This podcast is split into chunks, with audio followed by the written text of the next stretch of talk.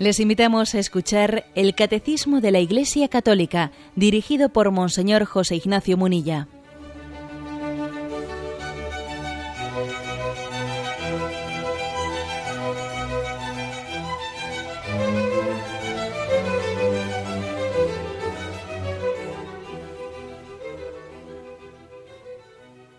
Un cordial saludo a todos los oyentes de Radio María. Un día más, con la gracia del Señor, proseguimos el comentario del catecismo de nuestra Madre, la Iglesia. Eh, concluimos el apartado, eh, los signos del reino de Dios. Nos faltan dos puntos, ayer vimos los dos primeros y los, los últimos dos son 549 y 550.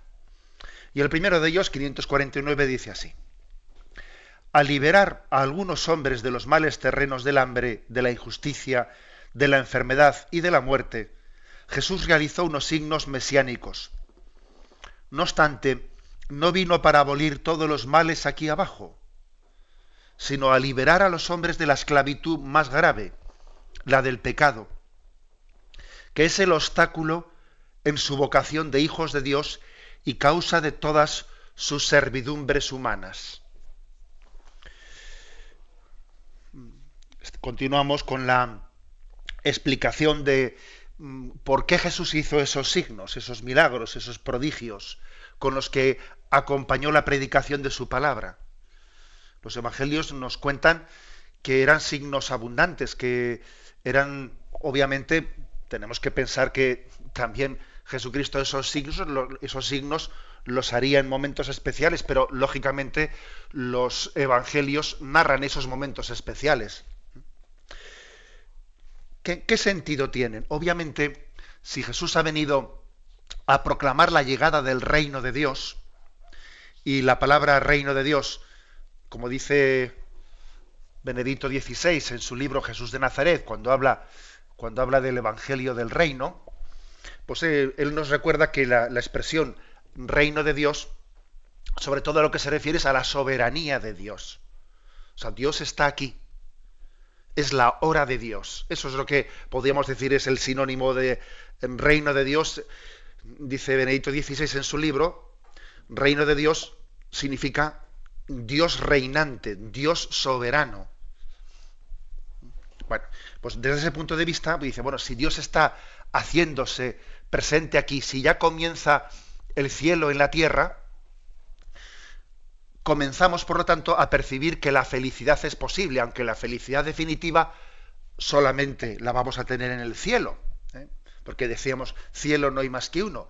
Sí, pero que aunque cielo no hay más que uno, como Dios reina y también reina aquí entre nosotros, y esta es la hora de Dios, ya ha llegado la hora de Dios, comenzamos a ver esa felicidad, la comenzamos a ver más cercana. Y entonces, ¿cuáles son los enemigos de nuestra felicidad? Los enemigos de nuestra felicidad son, pues, tantos sufrimientos.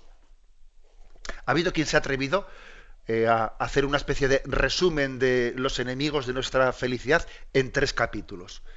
Primero, el capítulo del sufrimiento, que ciertamente es un capítulo eh, amplio. Sufrimientos de tipo morales, pues por nuestra sensibilidad, pues porque el que tiene sensibilidad hay muchas cosas, contrariedades en la vida, los límites de la vida, pues nos hacen sufrir, sufrimientos físicos, sufrimientos también pues por padecer, ¿eh? por padecer el mal de los demás, también somos víctimas ante el mal de los demás y uno sufre no solo ya por por los límites de la vida, sino por el mal comportamiento de los demás el sufrimiento. Eh, la muerte.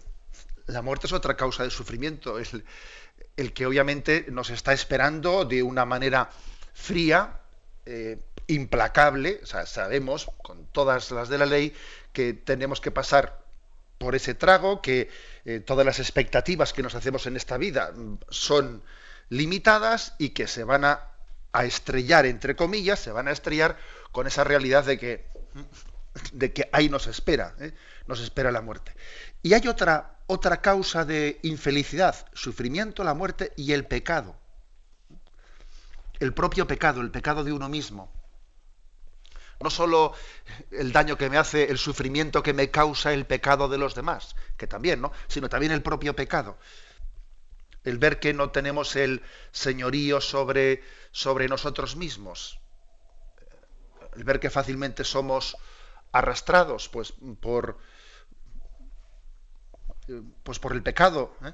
Dice, dice, San Pablo, hago lo que no quiero y lo que quisiera hacer no me veo capaz de hacerlo, ¿no? Qué contradicción vivo en mí. Bueno, pues esa, estos tres podríamos ¿eh? resumir en estos tres capítulos los enemigos de nuestra felicidad. El sufrimiento, el pecado y la muerte. Jesucristo, por lo tanto, cuando ha venido a redimirnos, cuando Él nos ha presentado su redención, cuando ha presentado la llegada del reino de Dios, obviamente Él se ha, nos ha dado los signos de la victoria sobre estos tres grandes enemigos de nuestra felicidad. Entonces, sobre el sufrimiento, bueno, he ahí todos los milagros que Jesucristo realizó, el milagro de la multiplicación de los panes, el milagro de devolver la vista a los ciegos. tantos milagros que en el fondo, fijaros, lo que están, lo que están percibiendo es la sensibilidad de, que somos, de que, a Dios le, importan nuestros sufrimientos. Por ejemplo, en ese milagro que aquí refiere el catecismo, el milagro de la, de la multiplicación de los panes, ¿no? Señor, ¿dónde vamos a comprar panes para que coman todos estos? A mí me recuerda esto al, milagro de las bodas de Caná. Señor, no les queda vino. Están atentos y María especialmente, la Virgen María está atenta, ella percibe que allí hay un sufrimiento, la gente sonríe, pero sí, pero es una, sonrisa eh, forzada, allí hay un problema, María se da cuenta, no, no les queda vino. Y aquí también en el, en el Evangelio de la multiplicación de los panes. Es decir, Dios es sensible. María, nuestra madre, a la que Jesús le ha encomendado que ejerza de madre de nosotros, es especialmente sensible a las necesidades que tenemos, a los sufrimientos que tenemos. No les queda vino, les pasa esto, está triste, tiene un disgusto, le pasa al otro. A Jesús le importa. Los milagros que Jesucristo realizó son milagros que lo que indican claramente es que a Dios le importan los sufrimientos del hombre. Dios no dice, bueno, eso no va conmigo. No, no, no dice eso. Son milagros que lo que están significando es que Dios participa de nuestro sufrimiento, igual que participa de nuestras alegrías. Se hace compañero de camino, compañero de fatigas, compañero de alegrías y compañero de tristezas. Eso es lo que significan los signos, los milagros que Jesucristo realizó, aliviando los sufrimientos del mundo. En segundo lugar, Jesucristo hace el milagro de los milagros en la resurrección.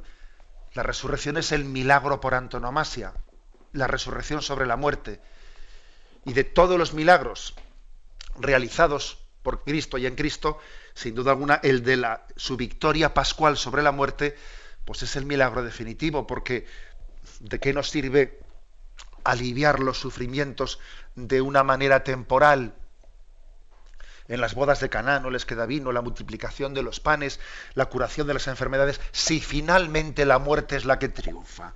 Si al final triunfa la muerte, entonces y claro, la victoria de Cristo sobre la muerte está profetizando, está, anunciando también la victoria sobre la muerte de cada uno de nosotros. De manera que nosotros no esperamos a la muerte como nuestro verdugo, sino lo esperamos, la esperamos como nuestra novia, como nuestra esposa. ¿eh? Recordáis que esa expresión os la he recordado en más de una ocasión, esa famosa frase de Gustavo Timón que dice, si no recibes a la muerte como a una novia, tendrás que recibirla como a tu verdugo. Nosotros, por la gracia de Cristo, esperamos la llegada de la muerte no como nuestro verdugo, sino como nuestra novia, para el día de las bodas para el desposorio eterno con Dios. Y gracias a Jesucristo, gracias a su victoria sobre la muerte, eso es posible. Si no, la muerte sería nuestro verdugo.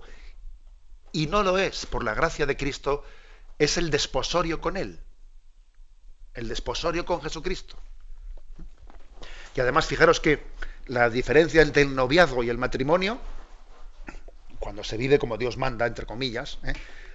es que en el noviazgo uno no, vive con el esposo, con la esposa.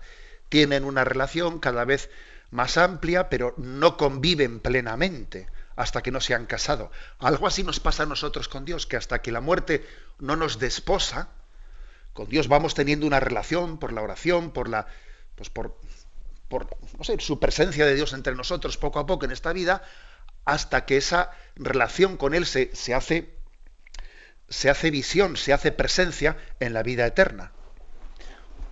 Es decir, que Jesucristo viene a vencer los enemigos de nuestra felicidad, el sufrimiento y la muerte. Y claro, y hay un pasito más.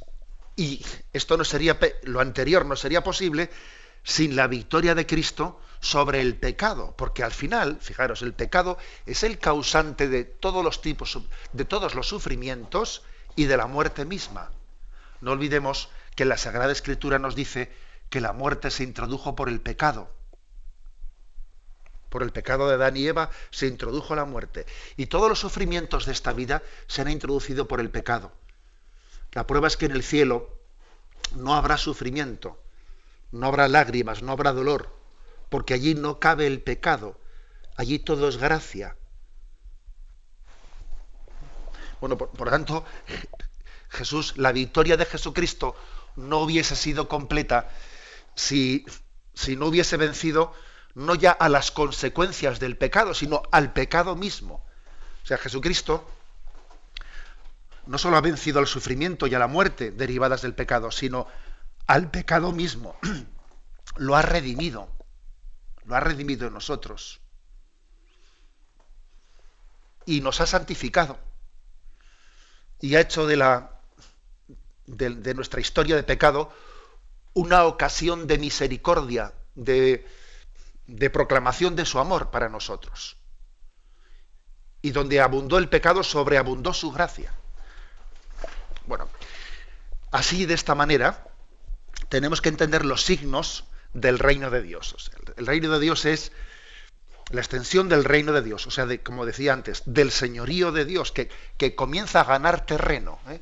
Comienza a ganar terreno sobre, sobre el pecado es Dios está aquí.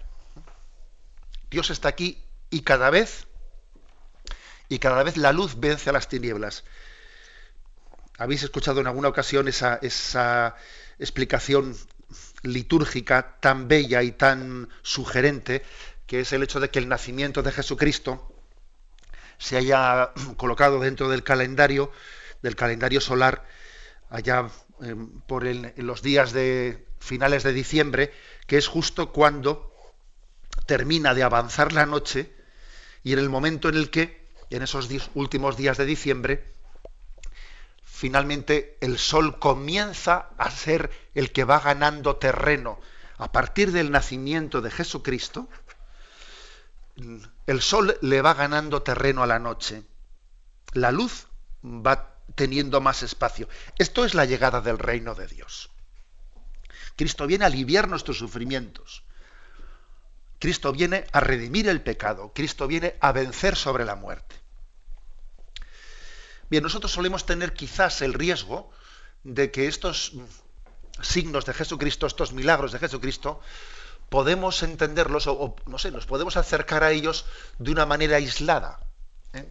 Cuando alguien tiene pues un agobio, pues, imaginemos pues, de, una operación, una enfermedad o, un problema familiar serio, un problema laboral, o, eh, bueno, y le pide a Dios una gracia, pues la gracia de un empleo, la gracia de, una sanación, de lo que fuere, es posible que, claro, como a nosotros nos cuesta ver, digamos, la, la totalidad de, de la jugada, entre comillas, ¿no? sino más bien eh, pues estamos un poco agobiados por ese problema, a Dios le pedimos una gracia, Señor, dame la gracia de esta sanación, eh, dame la gracia de vencer este problema.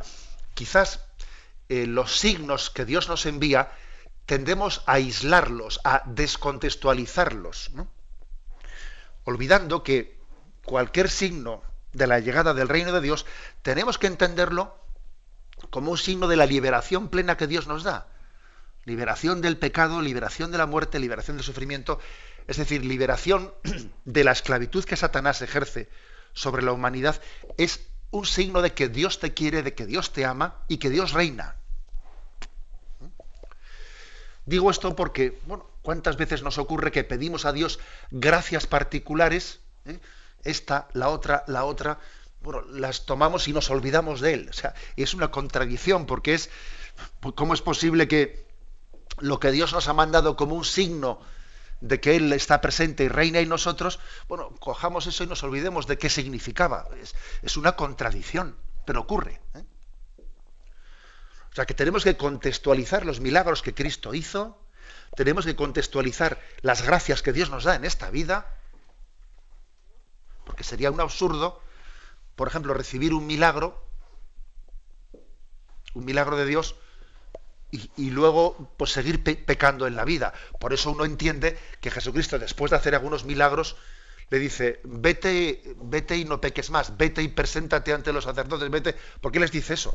Bueno, porque has recibido una gracia de Dios, has recibido una sanación, lo lógico es que ahora pues, luches contra el pecado, lo lógico es que la gracia de Dios venza en ti.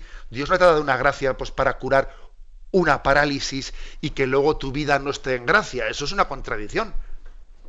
Porque al mismo tiempo que luchamos contra, contra la enfermedad, luchamos contra el pecado. Al mismo tiempo. Bueno, esto creo que es un aspecto eh, importante. ¿eh?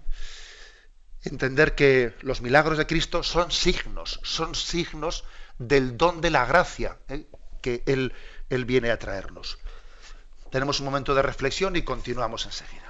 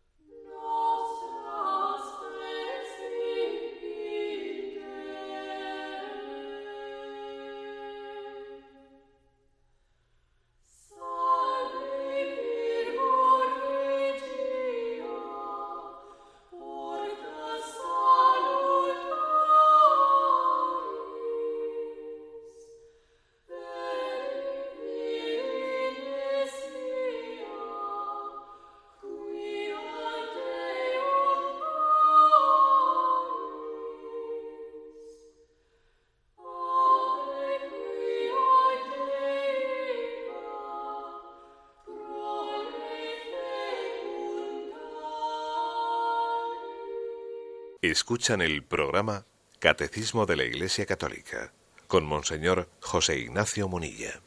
En este punto 549 que estamos comentando decíamos que los sufrimientos eh, son una ocasión en la que nosotros pidamos a Dios la ayuda de su gracia, especialmente sufrimientos físicos y sufrimientos morales, y que Dios nos da en su designio, en su providencia, Dios a veces realiza esos milagros de sanación como los realizó también a veces eh, cuando estuvo entre nosotros. Jesucristo no curó a todos los enfermos que vivían en Judea y en Galilea en aquel tiempo, no, curó a algunos, hizo algunos signos. También entre nosotros, Él en ocasiones envía eh, esos signos de, de sanación. A veces nos escucha en esas súplicas que le dirigimos. No siempre, pero cuando lo hace, eh, nos pide que entendamos esos, esas gracias como signos de una liberación definitiva, de la liberación del pecado. quisiera decir una palabra, una palabra sobre esto. Vamos a ver, ha existido una tentación de, de identificar reino de Dios, la instauración del reino de Dios, meramente con el bienestar humano. Ha sido uno de los problemas que tuvo pues la conocida teología de la liberación, que Juan Pablo II, el beato Juan Pablo II, pues tuvo la encomienda, o sea, tuvo el quehacer de discernir eh, qué es lo bueno y positivo que tenía la llamada teología de la liberación y al mismo tiempo también purificarla, purificarla de sus desviaciones. ¿Qué era lo positivo y qué era, digamos, lo, lo incorrecto de la teología de la liberación tal y como se presentaba, ¿no? En aquellos años en los que Juan Pablo II estaba, estaba pues, en, el, en el trono de San Pedro pues decir lo siguiente, lo positivo es que la llegada del reino de Dios tiene que tener consecuencias también en nuestra vivencia social. ¿eh? Es decir, si Jesucristo viene, viene a vencer el pecado, eso también se tiene que traducir en un tipo de relaciones sociales y laborales en las que reine la justicia, en la que los pobres sean defendidos en su dignidad. Eso, digamos, es lo, el aspecto positivo de la teología de la liberación. O sea, no existe una liberación espiritual si no tiene consecuencias en unas relaciones de justicia. Sea, también se tiene que visualizar la llegada del reino de Dios en unas relaciones humanas más justas. ¿Qué era, sin embargo, eh, lo desviado? Eh? de la teología de la liberación, la identificación de la llegada del reino de Dios, la identificación pues con la mera justicia humana o con el bienestar social. Dicho, dicho de otra manera, vamos a ver, pues en los países escandinavos, ¿eh? en Noruega o en Suecia, que se dice que es donde existe pues un, un estilo de sociedad con más bienestar, con mejor reparto, reparto de los bienes económicos y con un sistema de, eh, de, seguridad social envidiable, pues digamos en Noruega y en Suecia eh, el reino de Dios está más establecido pues que en una nación africana en una nación sudamericana. Yo no me atrevería a decir eso. De hecho, resulta que los suicidios, los suicidios se dan muchísimo más en esos países ricos teóricamente con un bienestar social, entre comillas, ¿no? Eh, envidiable que en esos países pobres. El reino de Dios se ha establecido mejor en esos países nórdicos que, no sé, pues en, Brasil, donde existe pues, unos niveles de pobreza o en otro lugar, pues desde luego sería un error equiparar tal cosa. Es decir, es verdad que la llegada del reino de Dios requiere que se traduzca en unas obras de justicia, pero desde luego no se puede identificar la llegada del reino de Dios meramente con una justicia exterior. Porque el reino de Dios tiene que ganar los corazones para vivir en gracia, para vivir en gracia de Dios. El reino de Dios también es una realidad interior que se tiene que traslucir al exterior, ¿eh? ojo. Pero lo dice el Señor, el reino de Dios está dentro de ti y consiste en la vida de gracia. Consiste en vivir en gracia y en que, y en que el amor de Dios nosotros llegamos, lleguemos a hacer de él nuestro tesoro. Luego, digamos, fijaros bien, entre dos riesgos, ¿no? El riesgo de una espiritualidad desencarnada, un falso misticismo desencarnado. Que bueno, pues que parece que identifica el reino de Dios con una oración mística, pero que no se traduce en obras de justicia en la realidad. Y entre el extremo opuesto, que es un horizontalismo, y casi confundir el mensaje de la salvación, reducirlo, bueno, pues a, una obra de una ONG social, ¿no? Que también existe ese riesgo, obviamente. Eh, esos dos, esos dos extremos son los dos extremos que tenemos que purificar para entender una auténtica concepción católica de lo que es la liberación del reino de Jesucristo en nosotros. Jesucristo es libertador, es nuestro libertador, pero de lo primero que nos libera es de la esclavitud del pecado, que es la fuente de las demás esclavitudes. ¿Eh? Por lo tanto este aspecto, un, eh, aquí Juan 8, versículos 34 al 36 dice, ¿cómo dices tú os haré libres? Jesús le respondió, en verdad, en verdad os digo, todo el que comete pecado es un esclavo y el esclavo no se queda en casa para siempre, mientras el Hijo se queda para siempre. Si pues el Hijo os da la libertad, seréis realmente libres. Este texto del Evangelio de San Juan está ligando la libertad del hombre, la está ligando a una libertad interior. Incluso fijaros que en aquel, en aquel tiempo cuando San Pablo en aquel momento histórico existía la esclavitud. ¿eh? La esclavitud mm, entonces socialmente estaba aceptada y cuando, y cuando San Pablo se dirige a los esclavos, ¿eh? él dice a los amos, tratad mm, con dignidad a vuestros esclavos, no les eh, no abuséis de ellos, etcétera. Y a los esclavos les está proclamando la liberación de Jesucristo y curiosamente no les está diciendo levantaos en armas ¿no? Contra, para abolir la esclavitud. Por supuesto que el cristianismo, llegado el momento histórico, estará a favor de la abolición de la esclavitud. Pero es que San Pablo no esperó a ese momento histórico de la abolición de la esclavitud para empezar a predicar a, a, los esclavos la liberación de Jesucristo. O sea, la liberación de Jesucristo ha llegado ya, aunque todavía esté por abolirse la esclavitud, vamos a ver. ¿eh? O sea, este es, esta es la matización, entre comillas, ¿no? que hay que hacerle a una concepción demasiado horizontalista o reduccionista de la liberación de Jesucristo, casi identificándola con una liberación política, que no. Que no, no se puede identificar la liberación del reino de Dios con una liberación meramente política. Aunque, aunque obviamente, como he dicho antes, no se reduce meramente a una realidad interior, interiorista, sino que se va traduciendo en obras concretas, ¿no? Como fijaros, como fijaros la, en la historia de la Iglesia, la predicación del Evangelio ha sido acompañada con obras, con obras sociales, con obras de liberación. Así la Iglesia lo ha acompañado. Pero ojo, acompañar la predicación de la predicación del, de Jesucristo del Evangelio, la predicación de la victoria de la gracia sobre el pecado, acompañarla con esas obras de justicia, no quiere decir sustituirla, porque quizás nosotros hemos llegado en un momento determinado al, al riesgo contrario, que es lo que Juan Pablo II em, denunció y llamó la atención sobre la, el riesgo de reducir el Evangelio a unas obras sociales. No, no se puede reducir el Evangelio a unas obras sociales aunque esas obras de liberación sociales tienen que acompañar la proclamación del Evangelio, pero no se puede reducir a ellas.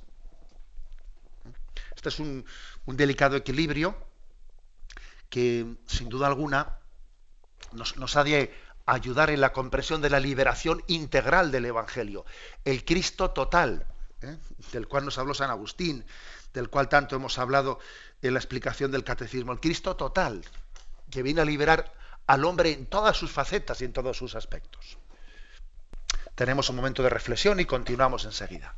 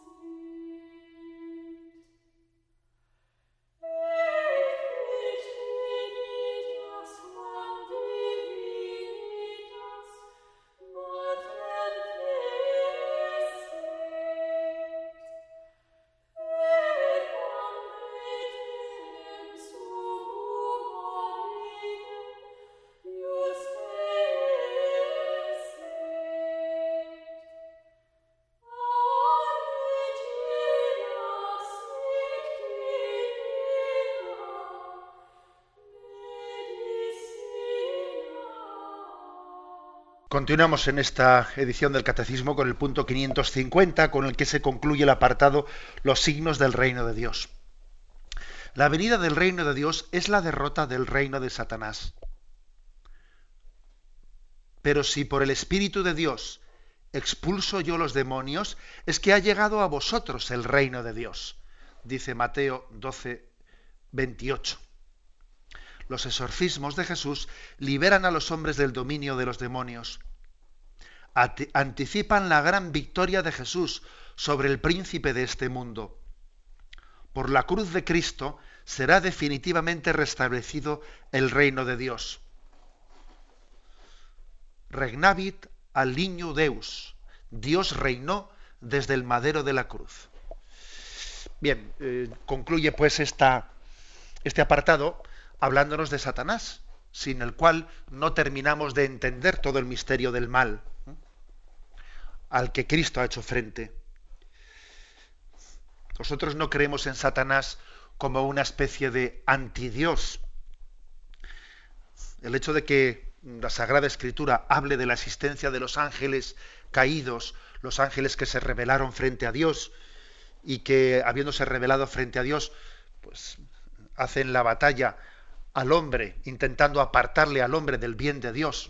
Decía, por cierto, la Madre Teresa de Calcuta en una, en una, en una de sus reflexiones, que me llamó mucho la atención cuando la leí, decía ella, la Madre Teresa, que en realidad cuando Satanás nos tienta a nosotros, lo que está haciendo es odiar a lo que hay de Dios en nosotros.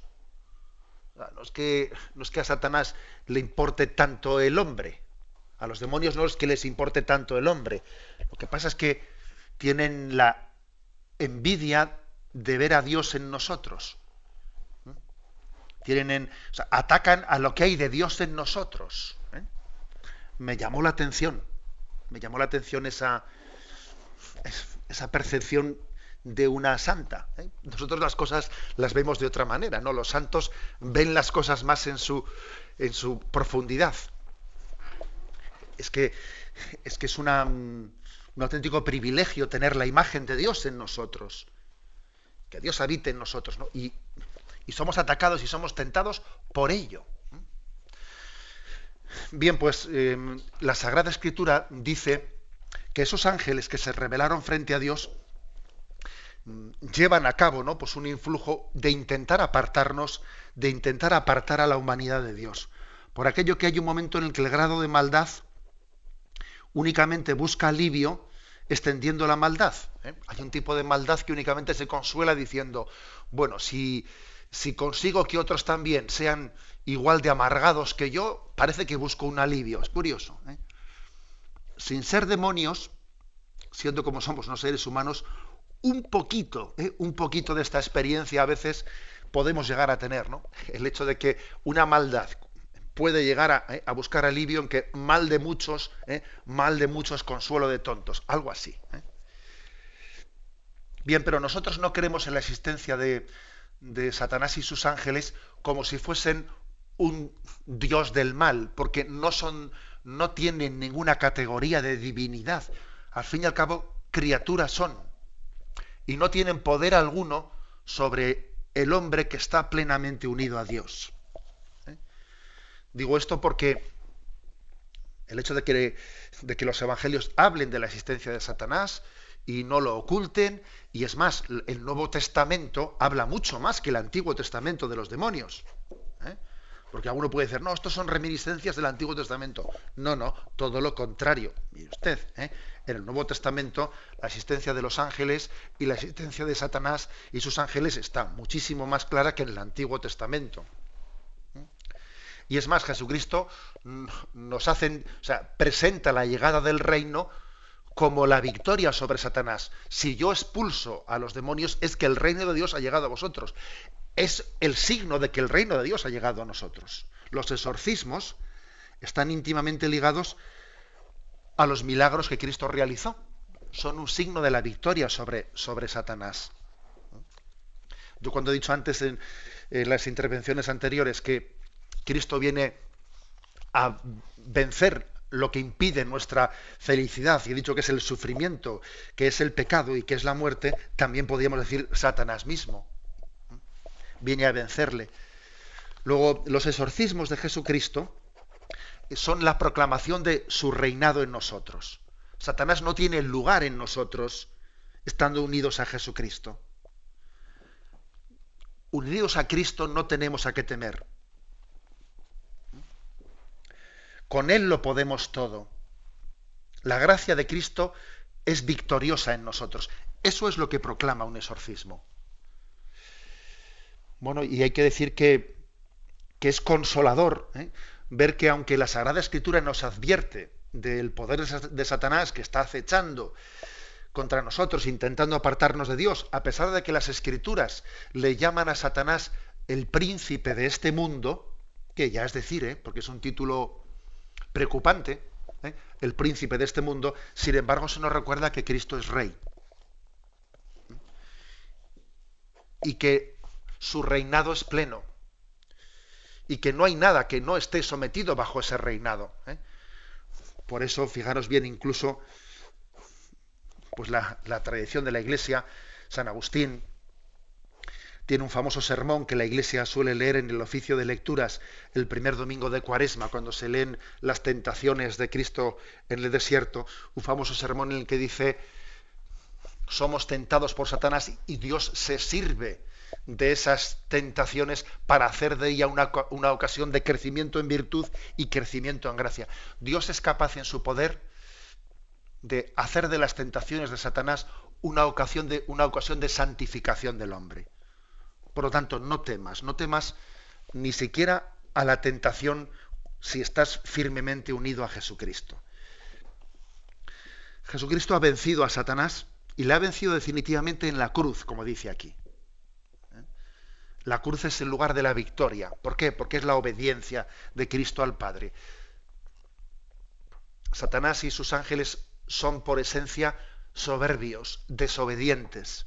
En eso ha consistido su pecado que un espíritu puro eh, sea soberbio configura totalmente su vida, que al final es la desobediencia en sí mismo, ¿no? Bueno, pues Jesucristo en su acto de redención precisamente lo ha hecho por la obediencia. Nos ha redimido a través de ese acto de sumisión y de obediencia. En ese confío en Dios, en ese me pongo en sus manos. El acto de obediencia de Cristo al Padre es la victoria definitiva sobre Satanás. Lo cual, por cierto, eh, para nosotros en nuestra personal espiritualidad nos tiene que hacer pensar mucho. Es decir, el acto, el acto de fe es un acto de obediencia, no lo olvidemos. Cada vez que hacemos un acto de fe, decir, Señor, confío en ti, me pongo en tus manos, estamos en ese acto, estamos proclamando la victoria de Cristo sobre Satanás. Decir, confío en ti, me pongo en tus manos, confío en la victoria de Dios. Es vencer a Satanás, es unirnos a la victoria de Cristo en la cruz, que obedeció al Padre, que confió en el Padre. Creo que es una gran lección que está anticipando la, la fiesta del cielo, la fiesta de las bodas eternas, en las que el reinado de Dios será plenamente visible. Aquí el reinado de Dios pues tiene, sí, tiene ciertos signos visibles, pero también es a veces imperceptible. ¿eh? Pues porque, bueno, porque el reinado de Dios tiene, manera tiene lugar de una manera oculta, humilde, y en este mundo brillan mucho más las obras negativas muchas veces que las positivas. No sé por qué, pero, pero es así. ¿eh? El mal es mucho más ruidoso, es mucho más escandaloso.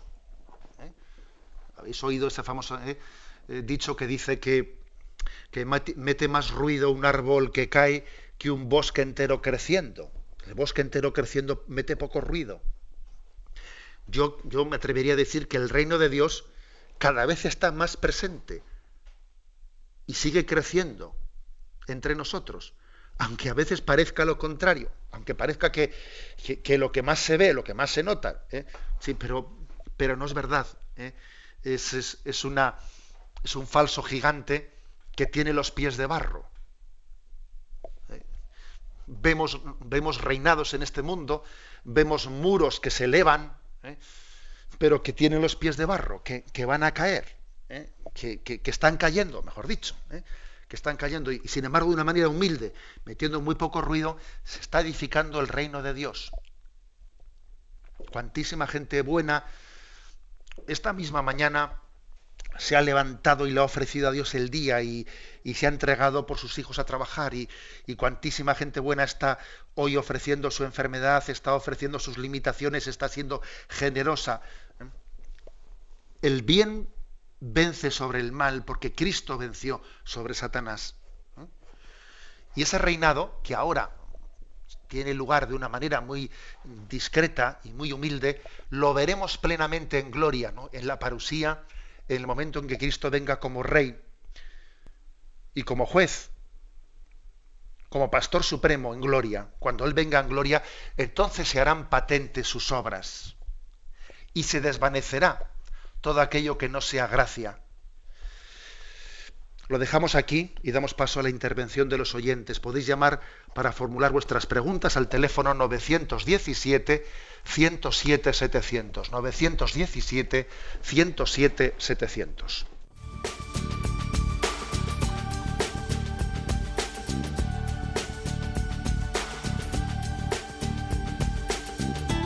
Radio María le ofrece la oportunidad de recibir en su casa sus programas favoritos.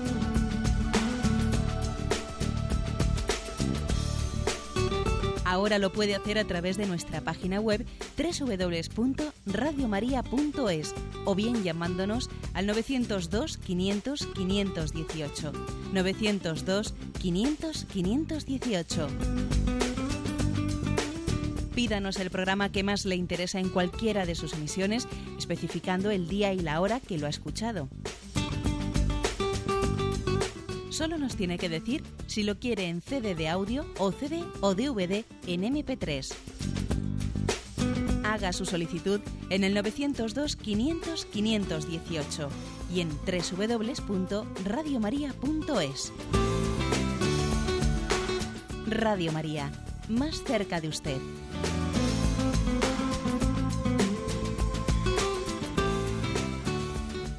Sí, buenos días, ¿con quién hablamos? Hola, buenos días, monseñor. Soy María Victoria, le llamo de Toledo. Adelante, María Victoria. Le quería hacer una pregunta. Usted ha hablado del perdón y de que deberíamos arrepentirnos de todos nuestros pecados. Y yo es que cuando era una cría viví una cosa un poco extraña. Mi abuelo fue infiel a mi abuela, a partir de eso la vida fue un infierno, yo eso lo he vivido. Y a la hora de la muerte mi abuela no quiso a mi abuelo. Le hizo prometer a mi madre que no le enterraran con él cuando muriera. Entonces yo sé que mi abuela pidió confesión y yo pienso, mm, ¿la ella la perdonaron si ella no fue capaz de perdonar a mi abuelo? A mí me queda esa duda, porque yo decía, Dios mío, pero qué contradicción que pida una confesión y que luego no se arrepienta de la metepata que hizo mi abuelo. Entonces era, quería preguntar eso. Bueno, la verdad es que claro, cuando, cuando un consejo concreto, ¿no? Pues o cuando una pregunta concreta la, realizamos sobre un caso concreto, me parece que tenemos que ser muy prudentes porque lo que ocurre en el interior de los corazones, pues solamente Dios lo conoce. Eh, sería poco prudente el que intentásemos dar una respuesta sobre ese caso concreto, que hay que dejarlo en manos de Dios. Yo lo que sí que diría un poco como iluminación global y general es lo siguiente. Hay determinadas ofensas, que hieren mucho la sensibilidad, como puede ser el pecado de infidelidad. O, por ejemplo, cuando un ser querido ha sido asesinado. Imaginaros lo que es pues una esposa, una esposa de una víctima del terrorismo y, claro, pues, le, han, le han asesinado de una manera cruel a su marido y entonces, claro, si nosotros le dijésemos, bueno, tienes que perdonar, y si se lo dices de una manera excesivamente ligera, parece que le estás diciendo, venga, que no ha pasado nada, hay que pasar página. Y entonces, claro, esa invitación al perdón casi eh, puede ser entendida como que, venga, eh, que no es para tanto. Y entonces puedes hacerle daño a esa persona.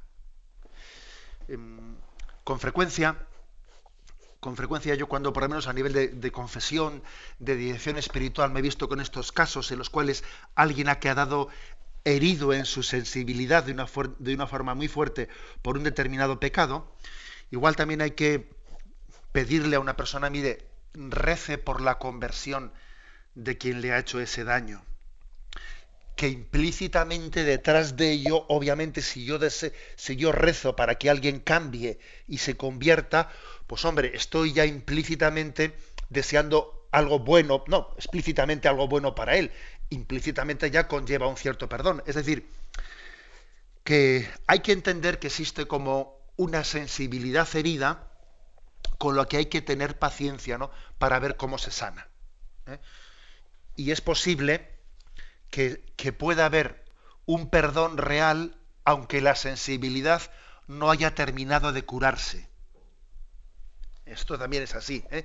Yo creo que hay personas que, que, te dicen, yo, yo creo haber perdonado, pero cada vez que esa persona se presenta delante mío es que se me revuelven las entrañas.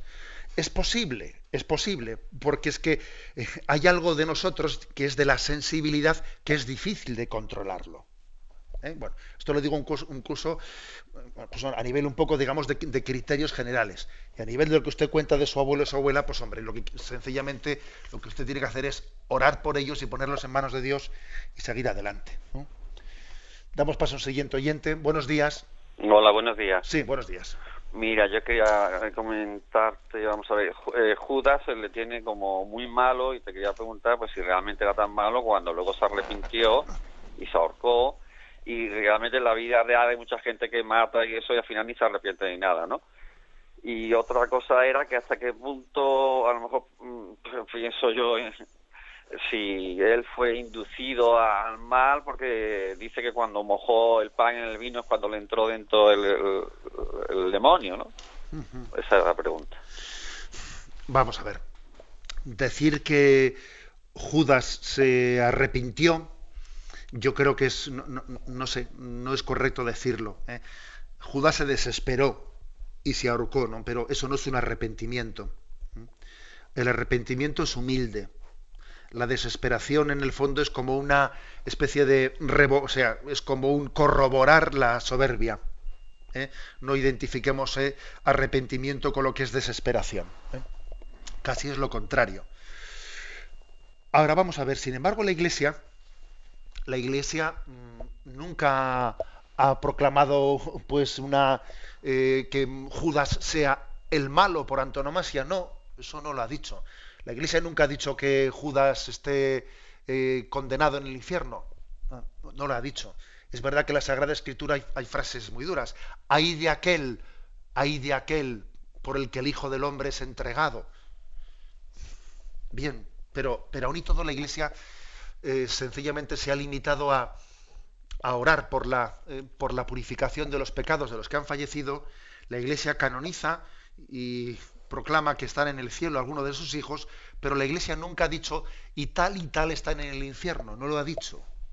La Iglesia, porque no tiene esa misión, no tiene esa misión, ¿no? O sea que yo creo que en la predicación de la Iglesia, por lo menos yo nunca he recibido una predicación en la que se me diga qué malísimo era Judas. No, a mí por lo menos nunca se me ha predicado eso. A mí lo que se me ha predicado es que atentos tenemos que estar contra, eh, contra Satanás y sus tentaciones que nos quieren llevar al mal, pero por lo menos creo que no es propio de la Iglesia el eh, personalizar el mal en una persona humana concreta de nosotros. ¿Por qué no? Pues porque tenemos nuestro grado de responsabilidad que no nos corresponde a nosotros evaluar, que le corresponde evaluar a Dios, pero vamos, que es muy importante entender que nuestro verdadero enemigo, eh, nuestro verdadero enemigo no es ni fulanito, ni menganito, ni un político, ni este ni lo otro. Nuestro verdadero enemigo es Satanás y sus ángeles y, y nuestro verdadero enemigo está dentro de nosotros, no, no es el vecino del tercero izquierda. ¿eh?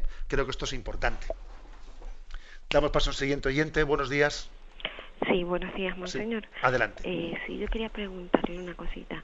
Eh, yo he cometido un pecado tremendo, pero ya me he confesado, me dieron la absolución y fue el aborto. Entonces, en mi trabajo simplemente saben que mi bebé se fue al cielo. No saben en realidad lo que pero una compañera que, que no cree en la religión, me dice, pero tú, ¿cómo crees en una religión que los niños que, eh, que son abortados no van al cielo, porque se supone que van al cielo cuando son bautizados. Entonces me quedé en blanco y no supe qué contestar. Entonces eso me da mucho miedo porque yo quisiera saber que mi bebé está en el cielo, quiero creerlo, de hecho yo lo creo y eso me da tranquilidad. Entonces yo quisiera que usted me diera alguna palabra de consuelo o algo en que aferrarme para poder seguir así, tranquila. De acuerdo. Bueno, pues le agradezco mucho su sinceridad, ¿no? Y el que y el que tenga también esta bueno, pues esta confianza de de expresar, ¿no? Pues ese, ese sufrimiento como alguien que cometió pues el pecado en su vida de haber abortado un niño y ahora piensa y bueno, ¿y qué es de ese niño que yo aborté? Mire, pues la Iglesia dice, y este catecismo de la Iglesia católica que explicamos aquí explícitamente, dice que también Dios puede llevar, llevar al cielo eh, a los niños que, que, aunque no hayan sido bautizados, reciben su gracia, reciben la gracia de Dios por medios extrasacramentales. No es cierto que la Iglesia católica diga que ese niño que ha sido abortado pues no puede estar en el cielo eh, porque no recibió el bautismo y la hipótesis del limbo, del limbo que era pues, el lugar al que iban los niños que morían sin haber sido bautizados, la hipótesis del limbo nunca fue proclamada como doctrina oficial de la Iglesia. Y más bien, ¿eh? este catecismo dice, dice lo contrario, que la Iglesia cree y confía en que Dios tendrá ¿eh? sus formas de dar la gracia por medios más allá de, ¿eh? de la literalidad del sacramento. ¿no? de la materialidad del sacramento del bautismo. Mira, a mí me parece que dentro del proceso de sanación, sin duda usted tiene un arrepentimiento muy fuerte, ¿no? de haber cometido aquel error. Yo creo que es importante que como un signo de que usted se ha reconciliado con Dios después de ese pecado del aborto, usted también le pida a su niño o a su niña que está en Dios y desde Dios le conoce, le, le pida perdón a ella en el proceso de sanación que usted ha tenido al pedirle perdón a Dios y al confesarse y al recibirle el abrazo y el perdón del amor de Dios, suele ser, yo así se lo he escuchado a las personas que acompañan a madres que han abortado, suele ser muy sanador el que también tengamos una relación personal de intimidad con el niño, con el que es nuestro hijo, nuestra hija, que lo es, nuestro hijo y nuestra hija, que estando en Dios pues abortamos, pidiéndole perdón personalmente. Incluso algunos han solido aconsejar el ponerle un nombre, entre comillas, ¿no? Bautizarle con un nombre y pedirle que interceda por nosotros delante de Dios. Tú que conoces el pecado que tu madre cometió contra ti, intercede por mí delante de Dios. ¿Mm? El proceso de sanación creo que, que de esta manera ¿no? pues recibe, pues recibe una integridad, ¿eh? una integridad, porque para poder perdonarnos a nosotros mismos por haber cometido un error como ese, necesitamos también sentirnos perdonados ya no solo por Dios, que es lo principal, obviamente, ¿no? Pero también incluso perdonados por esa persona que fue nuestro hijo y nuestra hija a la que ofendimos. ¿eh? Rezamos por usted y también le pedimos que usted rece por nosotros y le doy las gracias por su testimonio, porque creo que sin duda alguna hace un bien muy grande a todos aquellos que buscan sinceramente a Dios. Aunque sea brevemente, damos paso a una última llamada. Buenos días. Monseñor, eh, me suelo preguntar por qué Dios, sabiendo que Adán y Eva iban a desobedecer, iban a pecar, lo, lo permitió. Muchas gracias.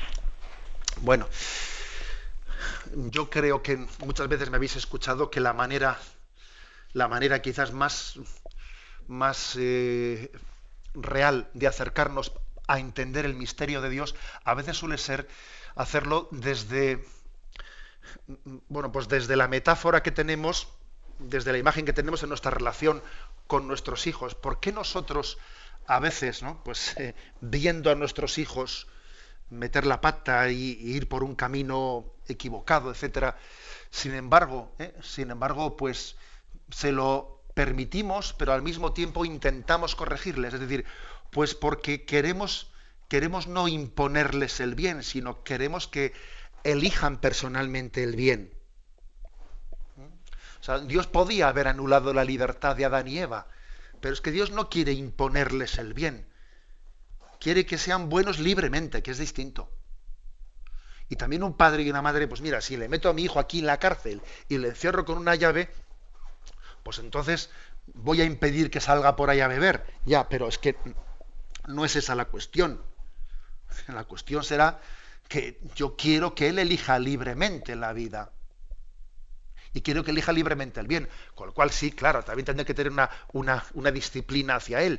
Pero yo no le educo prohibiéndole el mal únicamente. No, no le educo prohibiéndole el mal, sino de alguna manera la salvación de Dios consiste en hacernos enamorar del bien. Y, creo que de esta manera nos aproximamos ¿no? a ese misterio de Dios en su relación con la humanidad.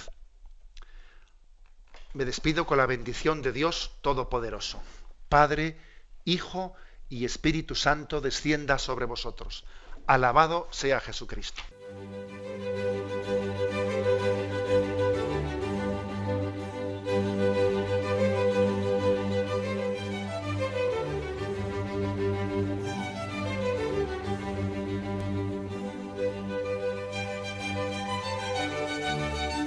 Han escuchado en Radio María el Catecismo de la Iglesia Católica, un programa dirigido por Monseñor José Ignacio Munilla.